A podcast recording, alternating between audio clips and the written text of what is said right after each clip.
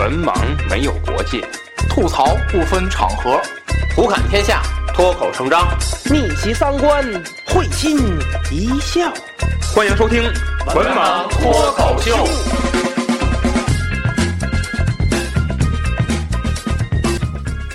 这才，王爷说山人妖言惑众，山人不敢辩驳，只求王爷让山人再说上几句。倘若说的不对，听凭发落。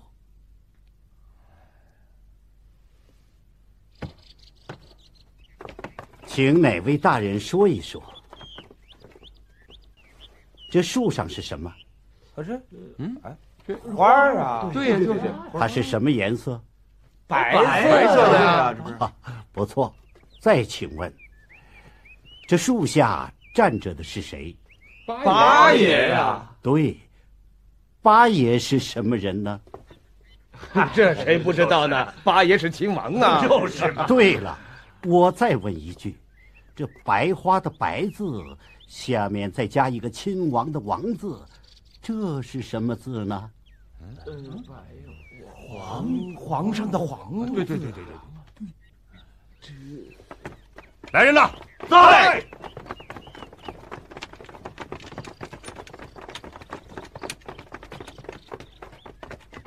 把这个妖道给我拿下！这慢，大哥，这可是我请来的客人，你要抓他，不是扫我师爷的脸吗？老石呀，老石，你什么时候才能清醒一点？此人口出狂言，既进反逆，你教什么人不好，非要教这样的人？不用说了，给我拿下！不行，你要拿他，也得他从我那儿离开以后，要不然谁敢再和我师爷交往？啊师爷的保全之德，张某心领了。八爷，请您回答我，您的乳名当中，是不是有个“美”字？哎，这是我们皇子在宫中的乳名啊，只有皇上和我们几个弟兄才知道。你是怎么知道的？还不是老石告诉他的。哎，如果我说了，叫我舌头上生金疮，烂喉而死。哎，八爷不必多疑，十爷也不必发急。张某是从气运上测来，何必要别人告知呢？夫美者有八大王三个字组成。啊，你看，八大王，看看看，八大大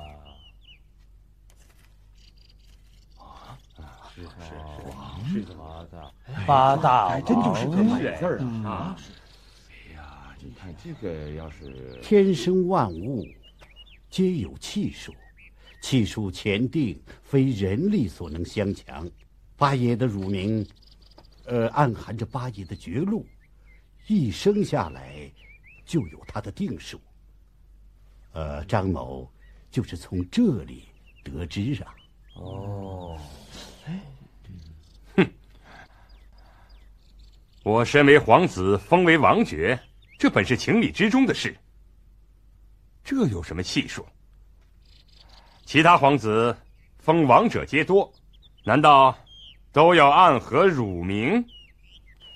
八爷只知其一，不知其二。八爷的乳名这个“美”字，它暗含着什么玄机？八王。大。大。张某话已说完，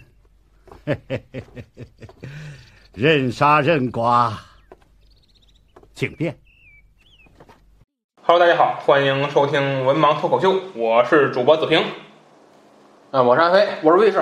换半天。好，咱继续聊这个文盲老片场啊。咱们这期啊，还是雍正王朝啊。上一期啊，咱们聊了三位皇子啊，咱们是这个演出了啊九子夺嫡。那么这一期呢，咱们就重头戏就来了，两大党羽啊，一个是这个八爷党，一个是四爷党。四爷党咱看时间啊，嗯聊得完呢，咱就接着聊它；嗯聊不完呢，咱挪下期啊，咱再说四爷。咱先说这八爷党啊。那么第一位啊，就是八阿哥啊，胤四啊。这个胤四，咱们先一句话评价，魏老师。我愚蠢的弟弟啊！聪明反被聪明误。嗯，我写的是这精致又利己，肯定没你戏。这个好，咱们几个罪啊。哎呦，老八就多了，老八就多了。一篇儿，先说，先说最悲情。嗯嗯，呃，选大将选那个大将军王的时候，嗯嗯，他和老十四说了一番话。嗯，其实还包括就是老八呢，他是一个经常因为呃。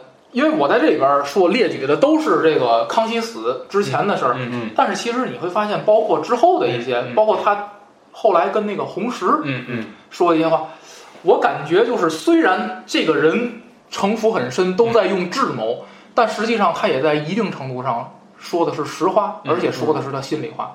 你看他，呃，选大将军王时候跟老十四说的一番话，他当时是这样说的：他说，之前那个联联名百官联名保举举荐太子的时候，我已经不讨皇阿玛欢心了。嗯，在说这句话的时候呢，他装的很悲伤，嗯。但实际上呢，我认为他心里也很悲伤，而且这个这句话肯定是有水分，因为老十四当时不还表决心了吗？您这是不是在试我啊啊？推我推荐您啊！推荐您啊，可是，你又换句话说，老八这么聪明的人，他能不知道这其实也是一句实话吗？嗯就是他也其实就是不排不排除他有试老十四的心，嗯但实际上他也是对自己，呃，截止到目前的职业生涯啊，做了一个很中肯的评价，就是不讨喜。嗯确实他也知道不讨喜，不行啊，嗯，包括就是，呃，还有一段挺悲情的，是那个。呃，老九跟他说，也不是说那个啊，老十去做送那个送宗人府了。老九，老九在门口啊，口打嗨声说：“大不了我不拖累你八爷就是了。嗯”然后八爷当时也是装的很悲伤，他就说：“是啊，你们又能拖累我什么呢？”就当时具体的台台词儿我记不清了啊，但是大概意思是这意思，你们又能拖累我什么呢？我无非这辈子安安稳稳的当个富翁，富翁就可以。当个富翁就可以了。嗯，我又操心你们这些事儿干什么呢？嗯，呃，其实你说，可能老八心里就拿老九老师当条狗，可是你说，你说他又不能哪一条狗他都不放吧？也就是他哪个他又不能哪一条狗都得罪啊？嗯，因为最终归你想实现你的梦想，你就需要这些人。你是任何一个人对你都没那么重要，但是放在一起又对你很重要啊。你又不能谁都不联络，谁都不拉拢，那你那你八爷党还怎么能够支撑呢？所以我觉得老八他挺悲情，因为就是这个截止到康熙之前嘛，所以咱不能说那个最后那个那那个分家产那那那点事儿。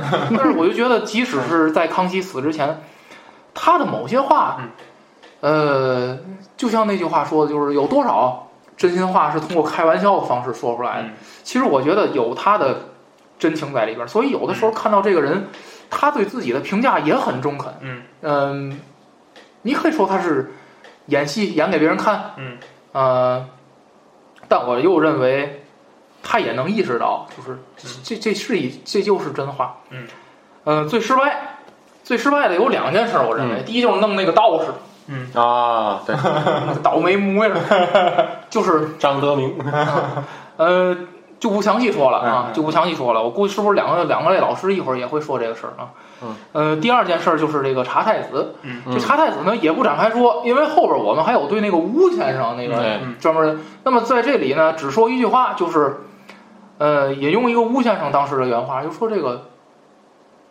那个大概的意思就是说，你把太子弄下去了，嗯，这样的人也必不为皇上所容，嗯嗯呃我想到一句话，这个话不是《雍正王朝》里的话，嗯是这个《琅琊榜》里头的一句话。嗯因为《琅琊榜》它的也是组织架构非常像九子夺嫡这个架构。嗯，当时《琅琊榜》里边那个胡歌演的那个梅长苏，他跟那个誉王就是那个王王凯，嗯，也最后当皇上这个人，他就说说当时也是这个誉王，哎呀，这个这个这个这个叫。就王凯演的这个人什么都不是，嗯当时主要朝廷是两大派，太子派跟誉王派。嗯，这他就是梅长苏保的人，他什么都不是，就在皇上眼里一开始就是一 就是一垃圾。嗯，然后呢，那个那个梅长苏当时啊，跟这个王凯这人说了这么句话，他说大概意思就是说，太子是早晚要搞的，嗯，但不是你去搞，嗯，得让誉王把他搞下去。嗯那个意思就是什么呢？誉王把太子搞下去了，皇上是不会喜欢的。必不讨喜。嗯。大概意思也就是这样。所以说最失败的就是老八查太子这个事儿啊。呃，最高光，最高光的有两点：第一，提拔年羹尧，这事儿办的是真漂亮。嗯。年羹尧老四的人，嗯，老四布置的差事，嗯，结果关键时刻，八爷一句话，年羹尧升官了。哎，第一，让自己的领导看，嗯，这个人有大局意识。对他不光就是不是天天自己上个折子举荐自己人，老四的人，人家做的好，嗯，你一样替他说话。第二，给年羹尧看，嗯你看，嗯，老四让你干这个干那个啊，到最关键时候，老四不帮你说话，是我帮你说话。然后呢，最漂亮的事儿是什么呢？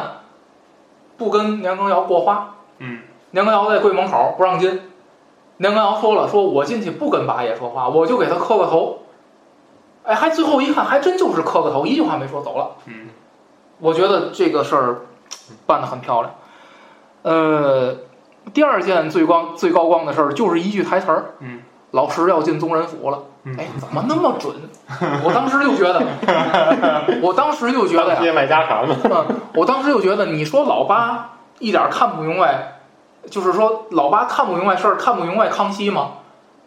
其实他有的时候他也很了解自己的父亲。就在这件事儿上，嗯老石干出圈了，当街处理。你看老八也是当时老八压下来的这事儿吧？嗯压下来完之后，后来就说了一句：“老石要进宗人府了。”结果果不其然，果然 果然进宗人府，果然进宗人府了。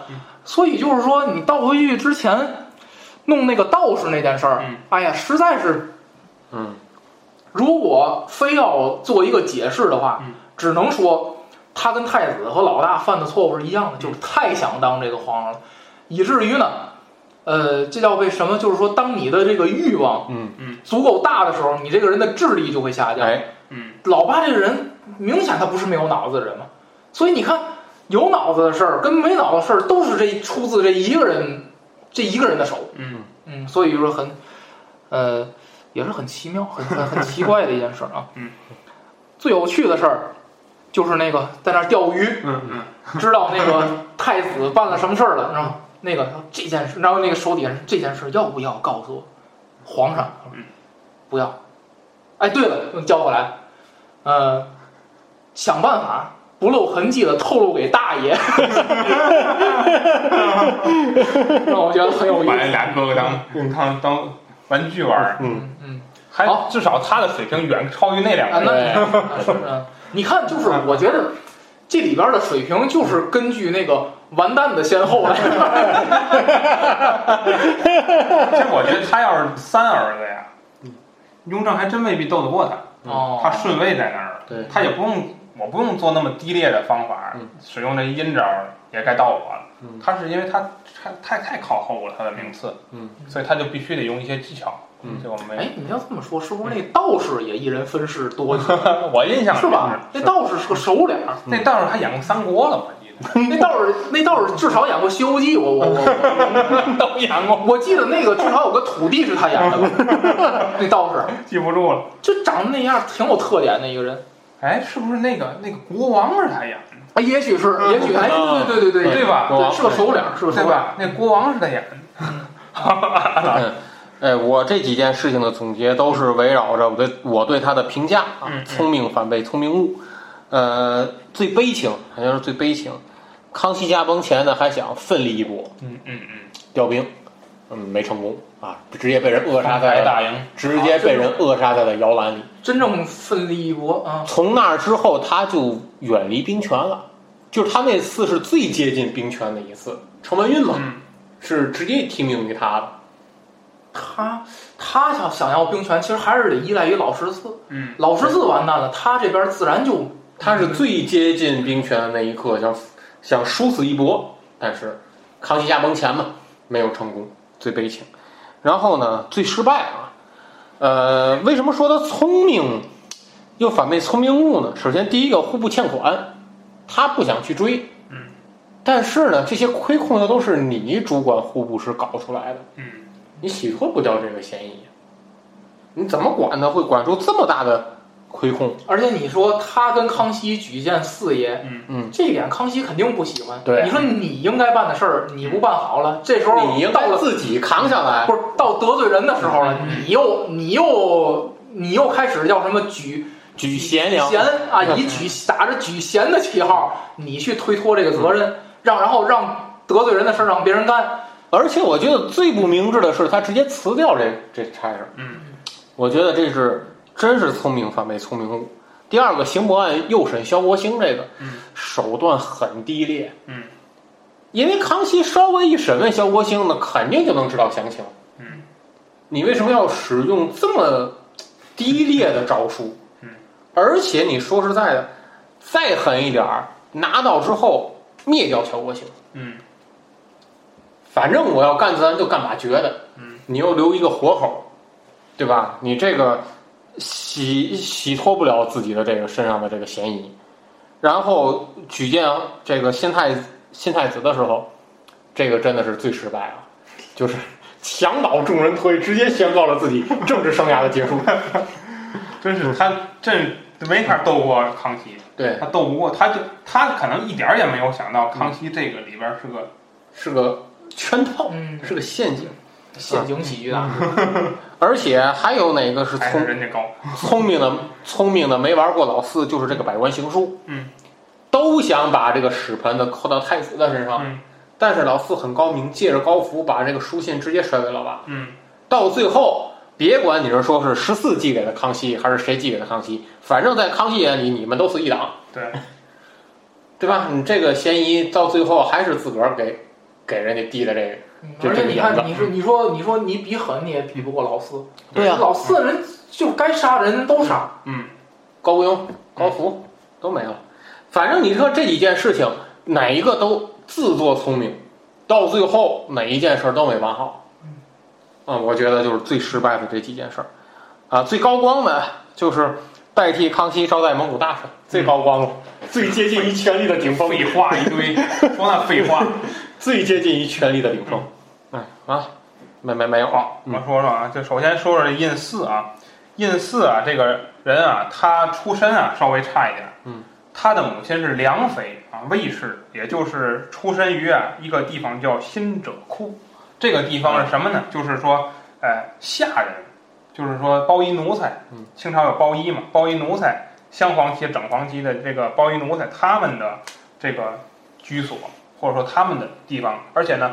你说包衣，它不都是新者库，有的是是侍卫什么的也算包衣像年羹尧是不是也是？对年年对包衣啊家是不是也是啊？对，他是包衣，但是人家就比他们强。新者库是干下等活儿的一个一个地方，或者说包衣奴才犯罪犯错了，扔到新者库都是这里边的。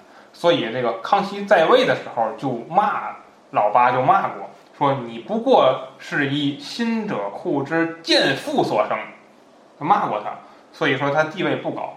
所以呢，越是这样的人，他心里越有一个意识，仇恨的种子。对我就要翻身，我证明给你看。嗯，其实这样非常不好，所以从他幼年开始，这个事情就给他造成了很大的阴影，这是一个。嗯嗯所以这个胤祀这个人呢，康熙看儿子看很准，就给他评价。康熙临死之前评价这些儿子，就评价他就是说你处处学朕，处处都不像，都不像。看给这个评价。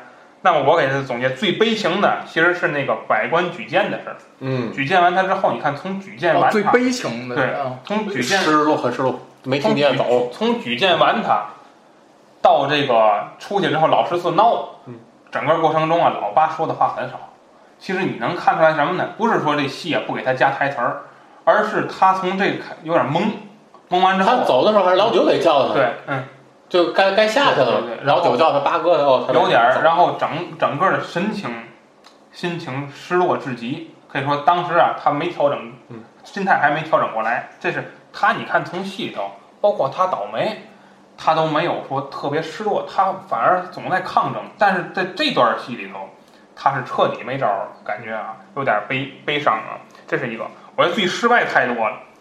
这个，呃，是太子那个张武个案，审啊，张武个案，他去审。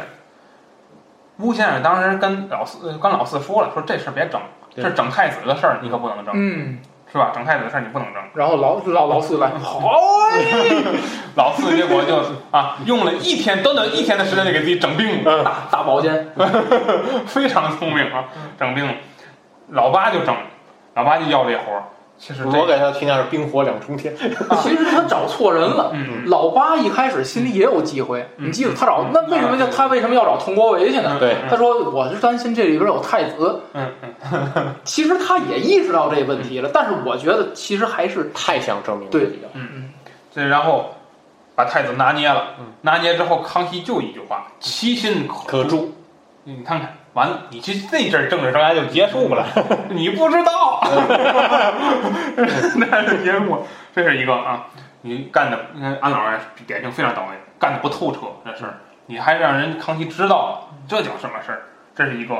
其次，我觉得特别假的一个事儿，就是他打猎去，一个不杀，啊，哎呦，我天，太假了这段儿，这段儿啊，历史真有其事儿，但不是他身上发生的，是咸丰当时这个当皇上，他怎么当的呢？道光皇帝就是这个把，嗯他当时就那个能成年的能够当皇上就俩，一个老老六，一个老八，他给俩儿子打猎，这一文一武，在文文文治上。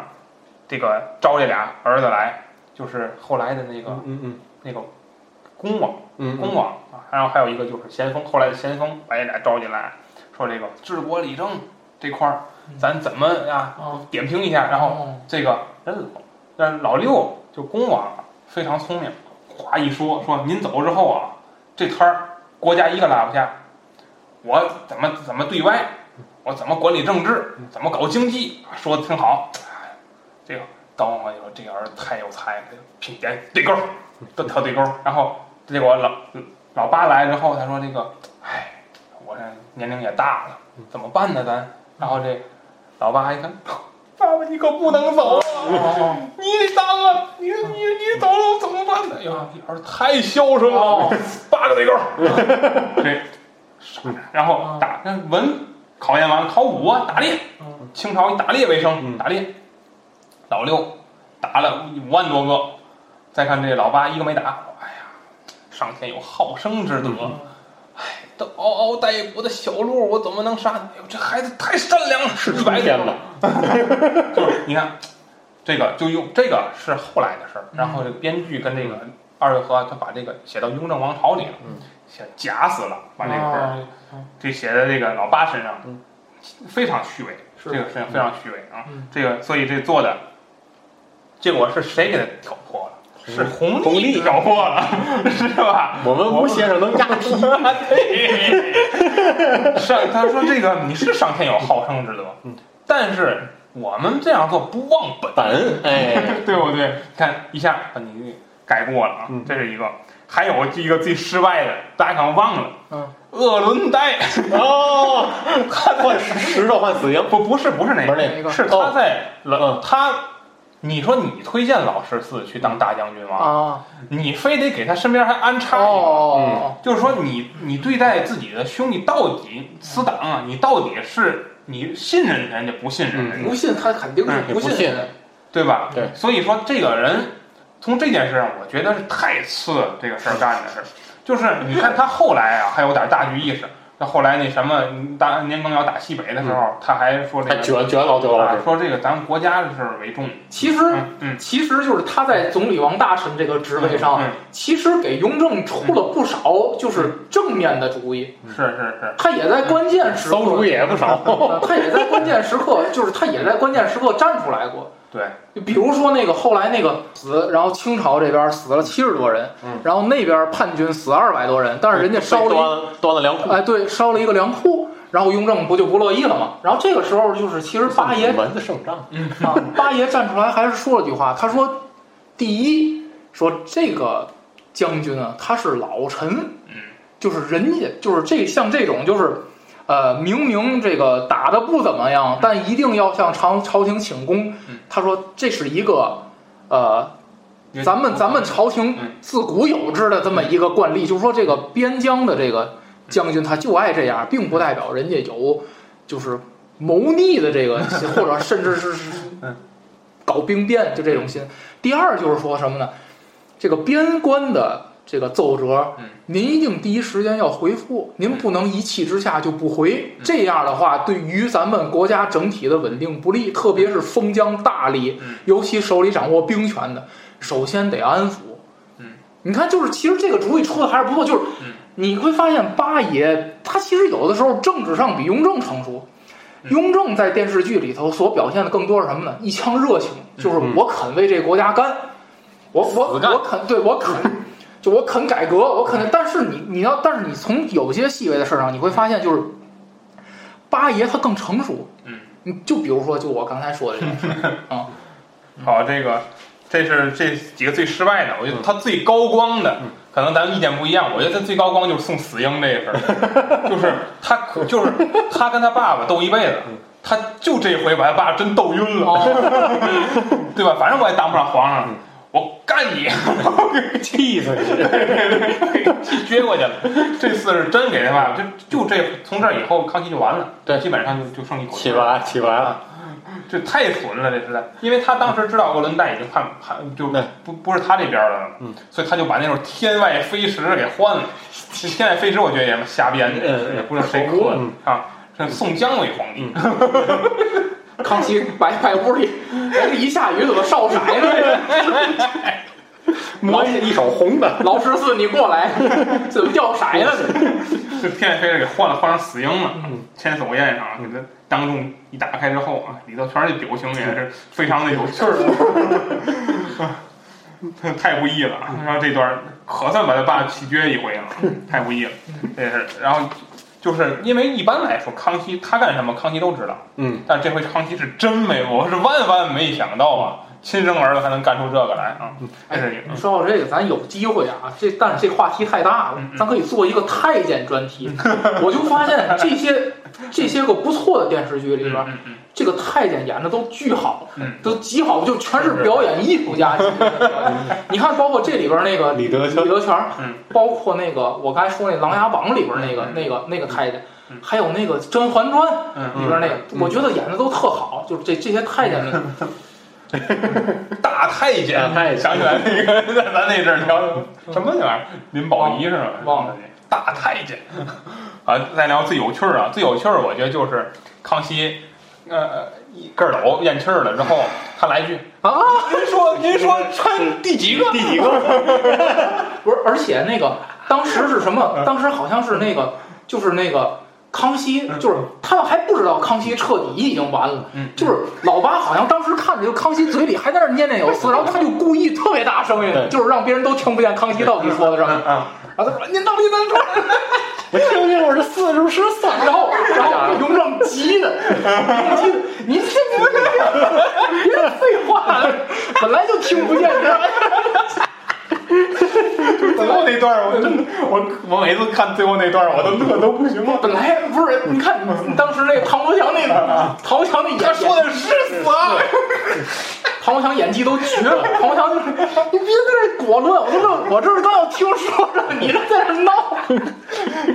我觉得最哏的就是这几个皇子的表情嘛。那个老老有个老师，哎呀，我听清楚了，是三个，是三个。就最后那那段太牛逼了，就是就这几个儿子没听见。那你记得吗？啊那个那个就是那个其他人穿都特正常，老八穿了一身穿黄，还弄斗篷，是吧？就我以为他穿的跟就是我以为他就是穿龙袍去的，不是我，内 内内定的。我然后就这几个人表情，尤其是唐国强那是死啊，皇皇马说是死啊，没听清楚？哎呀，天，带助听器吧都，表演艺术家，太有意思了这段儿，所以咱们再谈然后你说弹幕当时说的什么了？别整，倒回去听听就行。然后这个，当时啊，还有一个就是大家一会儿聊那隆科多知道，隆科多慎，我就慎着，哎你们你们矫情我让你们，那他要慎着，等十三回来，太损了，这这就没有一个好人啊，那有好人，那张廷玉在那儿，张廷玉，嗯，哟没见过这个，怎么办这个 张廷玉之后知道十三爷不就坐那儿？啊？哎，这没法说嗯，咱来了，那就聊聊王慧春老师演技吧。嗯，呃，我觉得他表演的就是高光时刻还是很多的，嗯但是我印象给我印象比较深的，嗯，全都是康熙死之后面对，全都是康熙死之后的事儿了。那嗯那还说吗？可以聊聊，可以聊啊，聊。可以聊聊。那我觉得，呃，实际上就是，嗯，最后的那段儿就是那个闹鬼、闹鬼那段儿，啊啊啊！我觉得闹闹鬼那段给人感觉，呃呃，王老师跟唐国强老师两个人演的都非常好。嗯，嗯，这个生之地，嗯，并在并没有见面的情况下，实际上都是自己演自己的嘛。嗯嗯，隔空对话呀，呃，实但实际上就是把那种，实际上就是把那种，其实你说谁赢了吗？其实都输了嗯的那种感觉，呃，演出来了。而且，呃，王慧春老师，他的演技属于那种不动声色，他没有什么特别夸张的面部哎，对，面部表情，但是依然能把一个角色演活。嗯，他就是很了，微表情神之神呢。我觉得很很了不起。嗯哎，我印象最深的也是他最后倒霉的时候分家，嗯，是跟跟是这家奴说的那些嗯，就真的感觉可能他虚伪了一辈子，这会儿真的是真情流露，嗯，给大伙儿分银子，然后然后怎么怎么样，哎，真真是那段表演真的就是他对自己人是很不错的，对其实客观的说，其实你说这些人，就是这个剧，我觉得大家演的都很好，嗯。尤其是就是，嗯、这个剧演了很多人临临死或者完嗯。要完蛋之前的那个嗯。状态，我觉得都演的都非常到位，嗯。包括年羹尧，嗯，包括老十四，对对对。嗯，都我觉得演的都非常到位。好，我说说啊，就是这个王慧春老师啊，他之前就是我我印象里啊，小时候演的根本分不出谁对谁来，一铁大胡子一堆人。我真正知道这个演员，就是说把他从角色里拿出来，都到后来了。那嗯《少年包青天》他演庞太师，嗯然后所以导致我看弹幕版，每次他不说他自己八王爷，我是八贤王，弹幕都是你是庞太师，你是庞太师，每次都是。印象不是，就是他一般都是演那种老奸臣嘛，老奸臣，然后这这种有点有点大阴人，嗯大坏蛋，一双眼睛充满阴谋诡计，就这种感觉，而且都是功败垂成嘛，就是最后都是没成功嘛，这种，所以所以我感觉他是比较适合这类角色，他阴阴长得就是阴谋诡计的脸啊，但是呢，他又不需要我耍什么花招，嗯，我使什么手段，嗯。我只需要正常操作、正常发挥，所以是这种感觉。他他演过那种就地道黑社会，就这真哦真是黑社会。我我我一后来我查阅我才知道，他之前演那个五代十国的时候，就是那个咱们那九十年代八十年代拍那些那历史大剧，他都演过，包括我记得他说还演过孔子呢，还嗯嗯就是这就是反正还是，我觉得还是演的还是哦，孔子是那节目里头他演的，嗯是那什么节目，嗯国宝什么那类的节目哦他演的嗯，反正我觉得他就是为历史剧而生的一个演员啊。好吧，说这么多啊，嗯。咱们再聊聊啊他的党羽啊，这个老九老十啊，这个我我跟你们的方案里是搁一块儿说了，还是分着说？略说略说，呃，分着略说我是分着列的。分着列，那那咱先来聊聊九阿哥啊，印堂啊，这魏老师咱一句话评价，一句话评价，呃，人就是要敢于尝试，才明才能明白原来自己干啥都不行。哦，你这个躲在暗处的阴谋家，嗯，我是把老九老师放一块儿评价我评价就是开局两条狗，是兄弟就来砍我。我听这评价，咱那咱聊聊这个印堂。嗯嗯，呃呃，我想说，就是第一，我先解释一下我为什么要这么评价他，嗯就是我认为，呃，老九一辈子没活明白，呃，老九，我觉得跟老九跟老十有一点特别像，就是特像小孩儿，嗯就是，呃，小时候上学，班里头，哎，说他结盟了，嗯，我跟你结盟了，哎，就有的人一振臂高呼，他就响应嗯，但是他从来不想自己是不是那块料。对，你从他，你从他到那个，就是啊，对，当然我这又想说那个康熙死了之后的事儿，但没没事儿嘛，可以说说是吧？可以的。他到那个年羹尧大营，嗯嗯啊，你说你你说你办这叫这件事儿叫什么事儿？嗯你也不明白皇上到底为什么派你来，嗯你也不明白皇上为什么要派那十个人来。嗯到这儿先跟年羹尧到这儿表忠心，嗯说绝无嗯反叛之意。说虽然说什么虽然这些年我们跟皇上嗯之间有很多的。叫什么口角与矛盾啊？大概就这意思，但是绝无反叛。先跟年羹尧是表决心，嗯年羹尧要杀那十个人，你还去求情？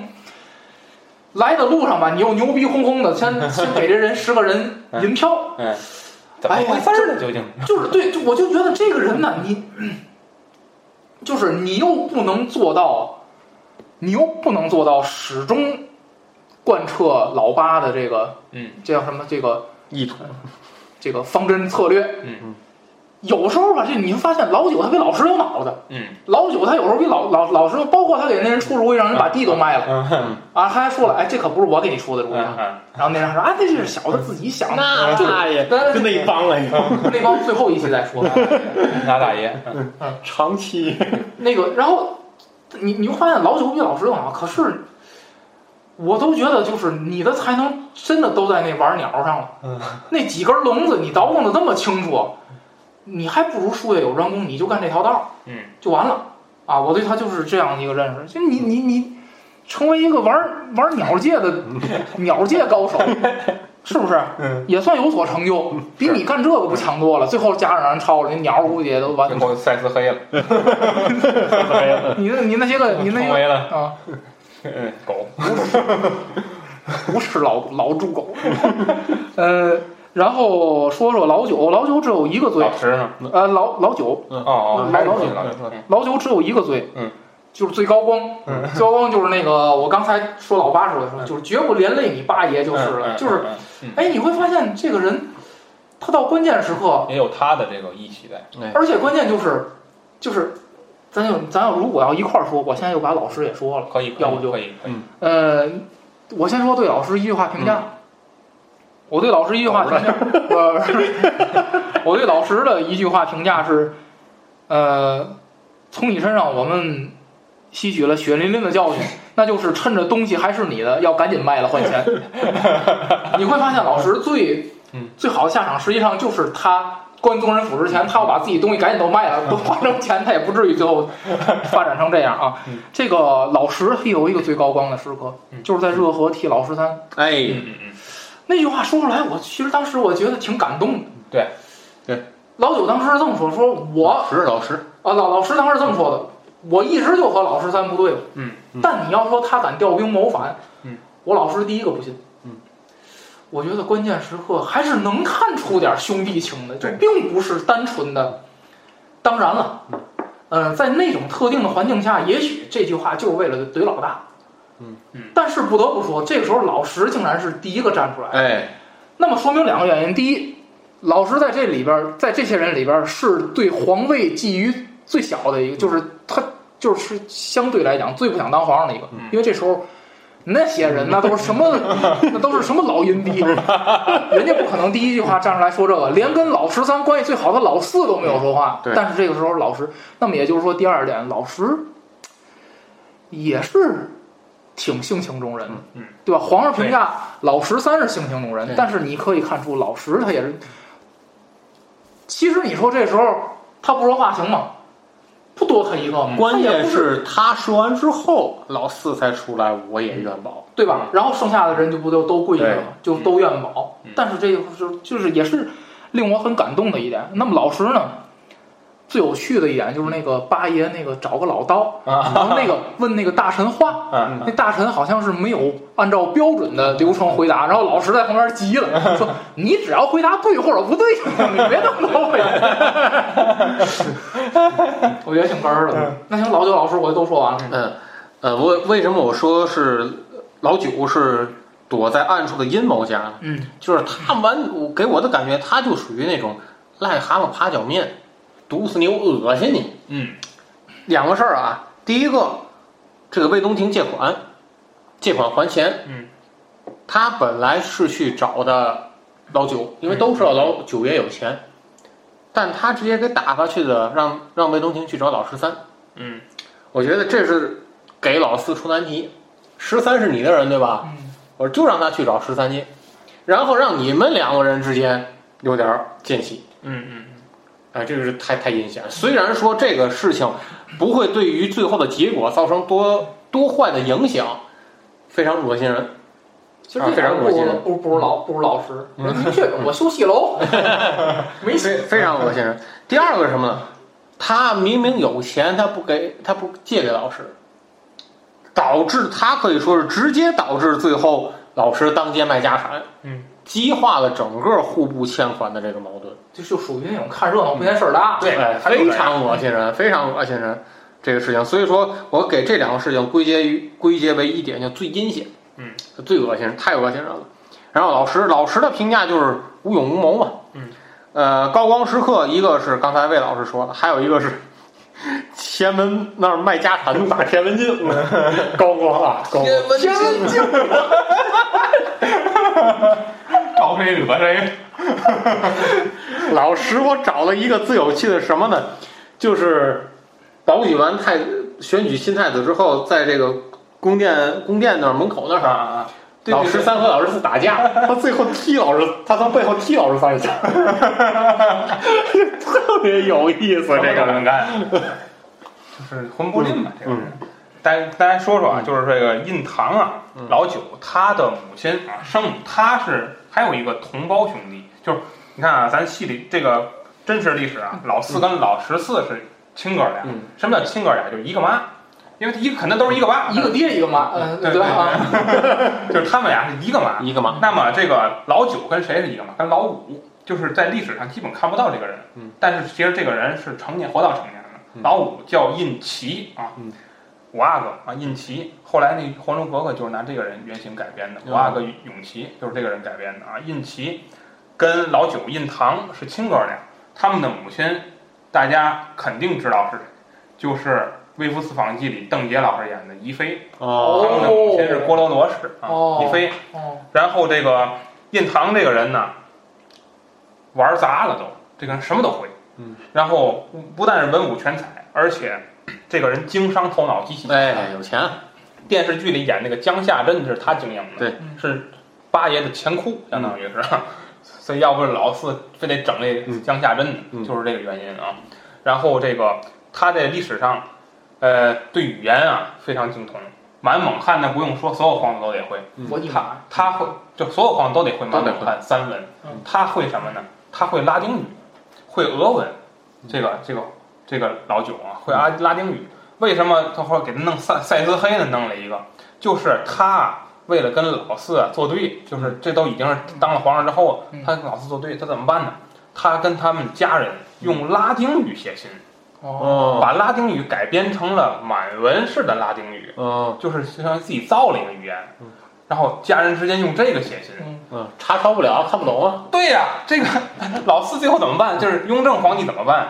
雇了一堆传教士，嗯，破解他这个，嗯，说传教士我们看不懂啊，嗯。这一说拉丁语不是不是纯拉丁啊，这说拉丁语也不是拉丁语，说我们看不懂啊。嗯，这个雍正皇帝一看，这背着我啊搞这些，这些给什么弄弄圈禁了嘛？嗯那那那肯定的，他担心这里边有东西，嗯，得给他办了，这是也是这个引火烧身的事儿。嗯，那么老实印俄呢？为什么说有阿奇纳有塞斯黑没把他办了呢？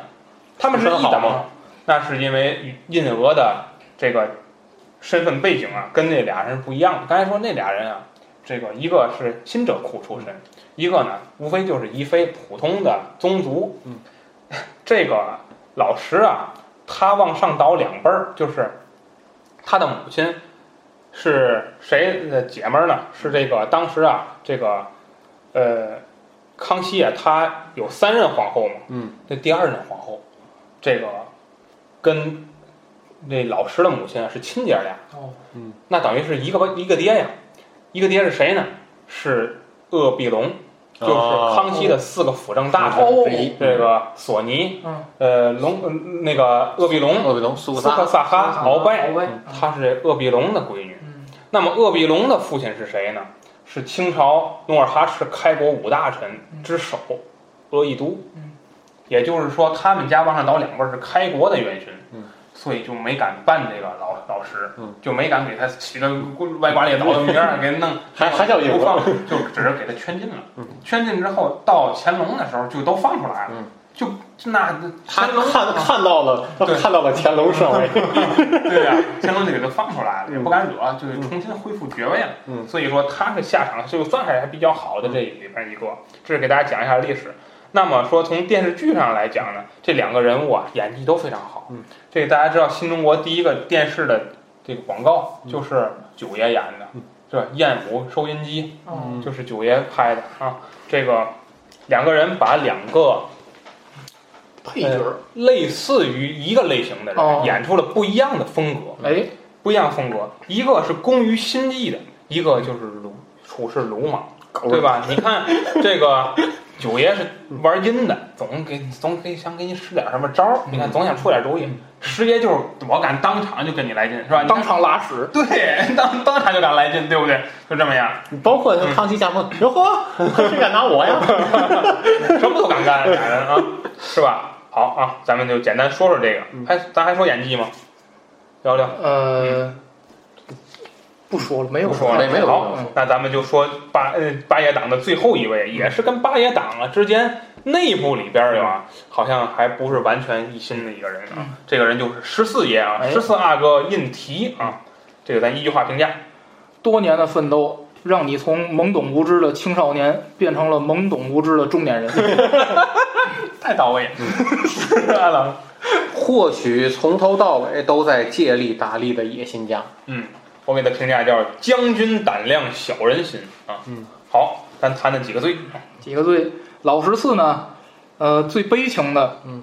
地方就在于就是给那个雍正啊，还给雍正去了，给康熙送那个死鹰，嗯。送那块石头，嗯。嗯，呃，我的评价就是你送礼啊，还不找个聪明人帮你带，可不呗，对吧？你这个人没有脑子也，明显，啊嗯。你到进京第一件事儿，你能先去八爷那儿吗？你能把这盒子放他那儿吗？嗯所以说，老十四明显是一个不会用人的人。嗯然后呢，这个最失败的 有两点，嗯都跟做大将军王有关。嗯第一点就是出征前，就是做大将军王之前，嗯相信了雍正的鬼话连篇，太失败了，对吧？两口子揍你一个人。对，啊，雍正在这儿，耍的团团转。雍正在这儿吃饭，嗯，明显看老十四就不忍心嘛，就是第一句四哥你怎么就吃这个？嗯。啊我，他就被雍正的这种简朴，嗯，呃，以及就是这种务实，嗯，给感染了，明显就感染了然后第二到了这个母亲的，哎呀，给感动的哟。那雍正说：“额娘，我想推举十四弟。”大将军王，哎呦，老十四傻了，当时，哎呦，这这电视出来还说了，还得说是亲还得说清楚，然后 两边走，两边走，那个就是那个最后骑马，嗯。骑马，雍正说，嗯，我的用心良苦啊，嗯。你前线供应粮草，谁供应啊？嗯，肯定得是我的人呐、我掌管咱们户部啊，啊，不是不是，他说我，所以我才把年羹尧派到那里去，专门给你供应粮草。嗯，这我的路都给你，然后老师说，哎呀，这哥哥还是哥哥想的周到，这是他最失败的第一点。第二点就是两次造假信，哎，一次是大将军王嗯自己弄了个假的，把那个那个老八的那个人给测，以为自己很聪明。嗯，但实际上呢，就是说，你归终终归还是斗不过老八嘛。嗯，对吧？要不怎么人，要不怎么你就是这个，你明显雍正当皇帝之后，嗯，你混的不如老八了，所以这就是 但是也远离了是非圈啊。啊。然后在之前，绿了，在之前，在之前那次造假信，模仿太子手谕调兵，嗯，呃，我觉得是，这实际上就是一个，在老八这个集团来讲，就是十四老十四给老八做了个嫁衣，嗯，然后最后呢，老十四他到底有没有想到，就是一旦出了事儿，嗯，责任全是自己的，可不呗。但是这个脑子他不走吗？就是所以我觉得这是他两个比较失败的。最高光和最有趣儿的我没想出来。嗯，好了，呃，就是我一直对这个，呃，老十四在这个剧里的表现就 就就很疑惑。确实确实，他他我我为什么想在借力打力？因为我转念一想过，就说他为什么会投靠八爷？你说他跟四爷之间，如果呃，就说这个抛开兄弟感情来说，我从这方面想，如果他投靠四爷的话，他未必会成为四爷党里的得力干将。四爷党里得力干将是十三，嗯，那我投靠八爷，九十呢不说了，那我肯定是八爷党里的得力干将，有好处，可能会得到好一些好处。啊，然后啊，就说这个伪造太子的这个手谕，这是我给他提要胆儿大，嗯，造假信胆儿真大啊，这个胆儿真大。高光西北大捷嘛，嗯，大将军王西北大捷。然后我给他评价最出彩的是和这个康熙在那个宫门前打打擂台，嗯。啊，啊，这太太出彩了，这是嗯，这是有这太太出彩，这真有名嘞，扬名立万儿，扬名立万。就是那个老嗯。小小小小炮把老炮给捅了。那直接给给给给给康熙气晕气蒙了气晕了都。嗯。没想到，嗯。这个胤禔啊，他跟老四啊是同胞兄弟啊，嗯。他们母亲都是乌雅氏啊，呃，德妃乌雅氏。那么这个，我给他说啊，就是说这个，因为原呃在历史上，他跟他这四哥呀年龄差的有点大，嗯所以他们俩从小不对付，说不上说话说不上。但是你说老十三跟老十四呃跟十跟四哥也年龄差的大，嗯，但是呢，这个四爷呀，从小啊带着十三干这个干那个，俩人都他俩是是十三是乌鸦是是这个不是不是不是不是。其实嗯，而而且我听那个就是，反正我听也不知是正史还是野史吧，说这个实际上就是老十三和老十四这两个人嗯其实是最像的，就是他们俩特别像，又嗯。喜欢打仗又喜欢带兵，而且两个人长相据说长得也特像，就都特帅。嗯。嗯，这这个老四啊，他就是从小啊就是皇子嘛，嗯。爱玩啊，这个那个的，他都带着老十三嗯。所以说白，这俩人家俩人啊，虽然不是同母所生，但是从小人家关系最好。嗯所以说他跟你跟哪个皇子谋事儿没关系，他人家是打小就好，属于那种虽然都是一块儿长大的，但人家俩是发小，属于是这样啊。那么这个，我就最悲情的，我觉得就是争这大将军王啊，让自己亲哥哥夫妻档给骗了，嗯。演的是真好那段就是我小时候我就看那戏，我就是第一遍我都没看出来他这夫妻俩是演戏，嗯。我是都成年之后再去看，你就明白了，这纯粹就是演给他看的。两，而且我我都我都怀疑俩人都没排练，他媳妇儿就是雍正对对媳妇儿对对对。一眼就明白怎么回事儿了，哎，然后把这话你看这个嗯。这这个哪个是你的？哪个是你的？对，你看看对吧？咱都一块儿给老娘对。吧送过去，这算而且我觉得一半儿就啊，这点最传神就是唐国强，人家吃饭都有戏，就他一句话不用说啊，都他媳妇在那说，人就在那吃饭。嗯，哎，我觉得这点儿演倒水，哪把哪个碗爬了到哪儿，嗯然后那个哪个碗爬了到碗里头，最后一一扬脖，走，嗯，完了，对全给你安排明白了。我一句话不说，我就在那儿吃着，你就啊，全给你，全给全给你都拿捏了。哎，这这老十四啊，真是他就是这这人胸心比较胸心太小了，所以他就他就很容易被这些小恩小惠啊就给收买了哦。这种人啊，那么最失败的就就是我觉得就是他当大将军王给他拦外边了，啊父亲死了，那个康熙死了，驾崩不让他来，他强行强行过来哭丧，结果呃不了了之了。他那段儿太有意思，就有点像那个诸葛亮给周瑜哭丧那段儿，让人磕，我这抱着棺材磕在那儿，没人敢管啊，没人敢管。结果雍正也很聪明，哎，就是直接给母亲搬了把椅子就这个封册封皇太后啊，嗯把这事儿给不了了之了。最后，这是他比较失你败还不得不败，对，他们好像但最后也没跪，我看就那个镜头里头，就是老十四最后还是站着的。就是他，就说白了，你这个伎俩啊，你这东西叫伎俩，你斗不过人家光明正大的手段，嗯是这样。然后最高光的，我觉得就是策反了鄂伦代，哎，就是他跟八爷之间啊，这个事儿啊，确实是一个很复杂的一个人际关系。嗯，就是说他互相利用、互相不信任这么一个关系。那么在当大将军王这个事儿上就爆发了。嗯，就是说西北正在用兵，最关键的是老十四想干什么？想第一个就是他怕他父亲身体啊撑不住，嗯，他必须赶紧打赢我回来，我得对，对不对？万一对吧？我打赢回来立大功，你传我，对吧？他是这么去想的。老八就知道老爷子不行了，嗯我不能让你打赢回来，嗯，所以我得拿这人牵制你。所以这两个人在就让你斗拖着，对斗法的时候呢，老十四用假心啊把他给策反了啊。这人这鄂伦代呀、历史上真有其人啊。嗯鄂伦代啊，下场也很惨。就是这个人是谁呢？佟国维知道吧？嗯，佟国维他哥哥叫佟国刚，通过佟国刚的儿子是鄂伦代，啊，哦，相当于是他是这个关系。但是鄂伦代啊，这人不会站队，那隆科多是谁的儿子？是佟佟国维的儿子，族人，族人，不是族人，不是族人，不是他儿子吗？不是他儿子，他管他管他管佟佟国、他管佟国维还有六叔吗。还有还有这个啊，那个隆科多管佟国维叫六叔。对他还有家人，还有家人呢，是这个关系啊。然后这个说到这儿，佟国维的闺女也嫁给康熙了，哦，嫁给康熙了，生的是老老七，这个人叫胤攸，基本上历史上不提这个人啊，嗯因为这人家也跟老五一样，我们根本就不争哦，啊，是这个关系啊，嗯所以就不提了。那人家是真正的富翁，嗯，就是安心的当一个富翁。对对对，这些这些人都挺有意思的。然后接着说回来，最高光就是策反鄂伦代，最有趣儿的就是两个字儿难说。当时康熙？康熙就说你要跟我打擂台，嗯然后这个老十四说了段话太有意思了，说家有正正正人不败其家，这家有正子不败其家，国有正臣不败其国。嗯。哦，我不听你的，我还亡国了，难说 难说。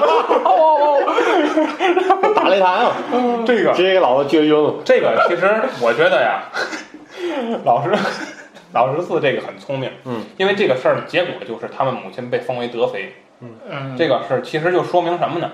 从这一一场之后，康熙的传位局就基本局限于这两个人了，哦就是老四跟老十四。从电视剧角度讲，就就就在这两个人中，嗯要不怎么把他们母亲提上来？对，就是清朝啊是这样，就是说提皇子，我不可能说从一个就小皇子提上来当皇帝，嗯是不可能的嗯。他一定要是从贝子封贝勒，嗯封郡王，封亲王，嗯再上来。嗯所以为什么他重视这个大将军王呢？因为他在之前就是一个贝勒，嗯他还要经历封郡王、封亲王的过程，他等不到了。他四哥本身就是雍亲王，嗯，他等不到了，所以他必须靠这个大将军王把自己的爵位提上来，嗯这是一个。其次就是母呃母凭子贵，嗯你一个普通的妃子，甚至说不是妃子，是什么答应什么常在，你这些人的儿子是不可能当皇帝的，嗯你一定要是至少是妃子。所以说老二的出身就非常好嘛，对老二的牌就天生这牌就好。所以你要不你就是妃子，要不就是贵妃，嗯要不就是皇贵妃，嗯更好的当然是皇后了。嗯你至少要是这种级别的，嗯你才能够你的儿子才能当皇帝。所以他在这时候把乌雅氏提为德妃，意思很明确了。其实我觉得八爷根本就在历史上真的是跟小小说里或跟电视剧不一样。老八从历史上他就没上过王，他就是到贝勒，他就是一直是到这个程度，所以他从顺位上来讲也好，从这个封号上来讲，他就不可能当皇上。除非一个雷给那帮都都弄死。对 对对，法术，然后那找当当道士，然后这个 最终还是输给了魔法。然后八大王八王八，大王八，然后这个谁呀、这个呃老十四啊，在这个时候其实他很聪明，他一看哟，老八在这个朝会上被被贬了，啊，他知道八爷党这回完蛋了，啊肯定没戏了。嗯。所以他为什么在宫门要闹？嗯。他其实就是要，就是我第一个，我从八爷党里边我得摘出来，嗯。然后我要做一件至少一件事让让你正眼看我，哦。所以他在宫门前去闹。嗯。其实这一招很聪明，最后说明他成功了。成功。他闹完之后引起了康熙的重视之后，嗯。然后康熙就气晕了之后醒来之后，他就反而封他们的母亲为贵妃了，嗯说明他这个机会来。八爷也注知道了老十四的机会来，老十四机会来呢，那么我们可以把八爷党先化解了，改成十四党。嗯十四爷党之后，你如果当皇帝了，我们还用逼宫那一套逼你。啊，一样的道理，你还不如四老四老四聪明了，对对不对？有的是办法治你，嗯，其实他都是玩这个啊，嗯，所以他最有趣的就是也难说啊。那么咱他的演技啊，这演技我这个咱大家一块儿聊聊。那个魏老。师，呃，演技我印象比较深的嗯是最后跟老十三那场在守灵的时候，嗯。嗯，呃，我觉得他把哎一个嗯，他真是，我就就我对他这个评价，懵懂无知。嗯。他把一个懵懂无知的中年人演的淋漓尽致，就是嗯，嗯，说实话，你都到这份儿上了，嗯。你这个你还在那儿绷着，嗯。嗯，没有必要了。而且，嗯，你你但凡懂点事儿的，你也能看出来，老十三不是来跟你打架的，嗯但是依然能把那份倔强，嗯就是真的老十四这么多年那表情就没变过，就俩字儿不服。对，真的演的演的，哎，真是也也把这人演活了，我觉得，嗯，我印象最深的是奔丧回来，嗯，直闯，就闯，你能把我怎么了？冷嘛，他就是你能把我怎么了你冷呢？嗯，呃，我给评价就二级拱火大师。嗯这个逮谁气谁啊，逮谁气谁。这个我觉得雍正啊，不干他，相当长一段时间不干他呀，就是因为皇太后在那儿，嗯，所以我不能动你。对啊，等你等等着啊嗯，早晚有一天，早晚早晚的有一天啊，他把这种不懂事、小聪明和不懂事儿这个演员啊演出来了，嗯，而且内心对权力的这种渴望，是吧？他假装。他之前还炸了一下，他说那个，那那我就推荐八哥你当大将军王，他还炸炸他一下，他知道那能那能行吗？那个，那肯定是得推荐他。哎，能能行，九爷还推荐呢对，朝堂上不还说了吗？九爷不还跟康熙说了，说这个大将军王这个这个军事只是一方面，大个带兵只是个做朵的主帅。哎，他眼神和动作非常传递这个角色的内心啊。嗯呃，好啊，咱们这期聊时间也不短了啊。嗯，咱们呢这个重头戏啊，这两位啊，四爷党的这两位啊，这两位就留到咱还还有这个第二第二阶段啊 内容啊，咱们留在下期啊跟大家详细的分解。嗯这期节目就是这样，感谢大家收听，大家再见。再见。见。